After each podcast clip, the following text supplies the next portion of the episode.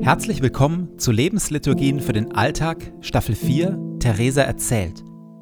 Wir tauchen ein in das Leben von Theresa von Avila, einer der faszinierendsten Frauen der Kirchengeschichte.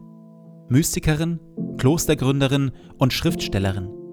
Radikal, liebenswert, ungezähmt und demütig. Eine, die Gott auf tiefste Weise erlebt hat und davon berührend und herausfordernd erzählt. Jede Lebensliturgie beginnt und endet mit Gebeten, die immer gleich bleiben. Biografische Erzählungen und Impulse in der Mitte wechseln. Am intensivsten wirken die Lebensliturgien, wenn sie in Ruhe angehört werden. Und jetzt viel Freude damit.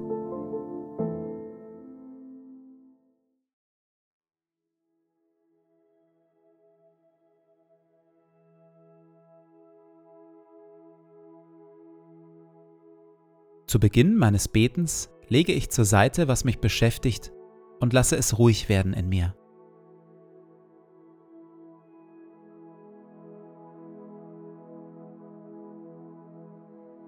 Ich atme langsam und bewusst.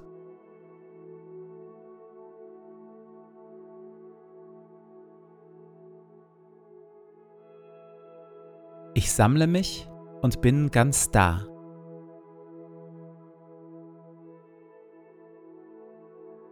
Herr, auch du bist da, wohnst in mir und füllst mich mit deiner Liebe.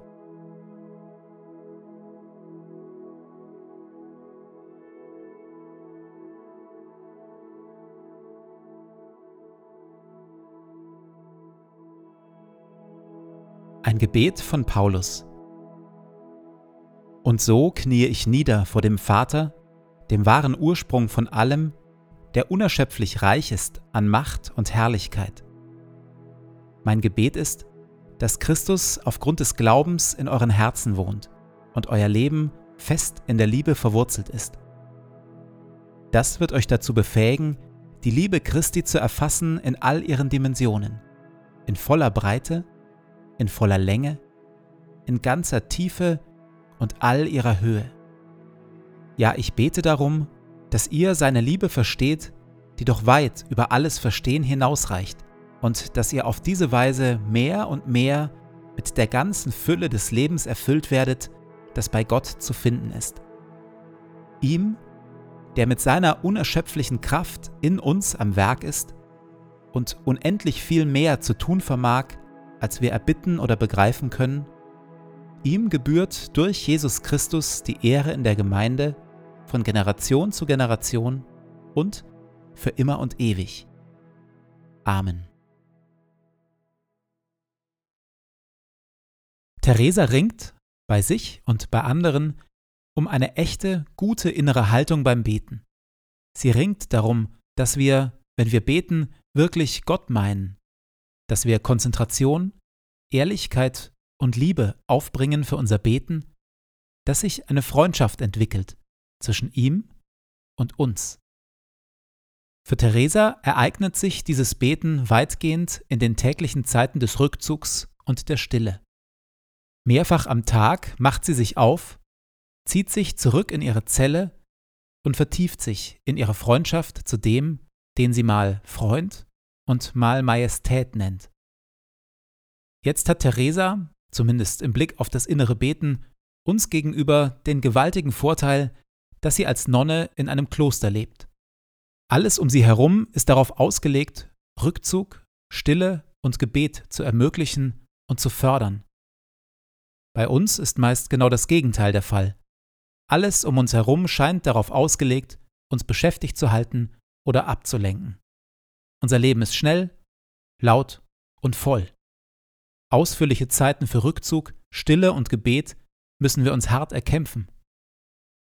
Ist inneres Beten, ist Herzensfreundschaft zu Gott also nur etwas für religiöse Profis? Es gibt noch einen anderen Ansatz des inneren Betens, der viel stärker die täglichen Aufgaben und Pflichten in den Blick nimmt. Bekannt geworden ist dieser Ansatz anhand des Lebens eines Mannes, der 100 Jahre später gelebt hat als Teresa und genau wie sie Mitglied des Karmeliterordens, also Mönch war. Sein Name? Bruder Lorenz von der Auferstehung. Bruder Lorenz schreibt, Ich bin bei meiner gewöhnlichen Arbeit viel näher mit Gott vereinigt, als wenn ich meine Arbeit verlasse, um mich eigens zur Vereinigung mit Gott zum Gebet in der Abgeschiedenheit zurückzuziehen. Und ich fühle mich gewöhnlich ganz ausgetrocknet, wenn ich aus solcher Abgeschiedenheit zurückkomme. Bruder Lorenz hat das innere Gebet deshalb auf einzigartige und inspirierende Weise mit seiner täglichen Arbeit verbunden. Wir müssen danach trachten, uns in der Gegenwart Gottes festzumachen und uns mit ihm in einem ununterbrochenen Gespräch befinden. Anfangs kostet es Fleiß, die feste Gewohnheit zu erlangen, stets mit Gott umzugehen und alles Tun auf ihn auszurichten. Aber nach einiger Mühe fühlt man sich ohne irgendwelche Anstrengung einfach von seiner Liebe dazu aufgeweckt.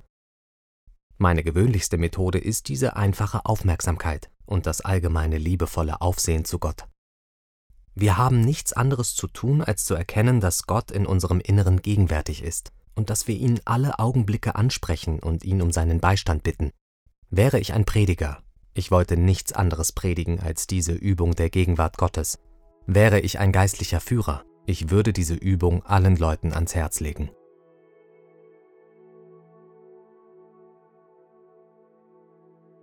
Ich nehme mir vor, heute möglichst viele kleine Gottesmomente einzubauen in meinen Alltag. Wann immer ich daran denke, blicke ich Gott mit den Augen meines Herzens kurz an, wechsle vielleicht sogar ein paar kurze Worte. Vielleicht kann ein bestimmter Gegenstand oder der Wecker im Handy mich zu bestimmten Zeiten daran erinnern. In der Stille überlege ich, wie und wo ich meinen Tag heute für Gott öffnen kann.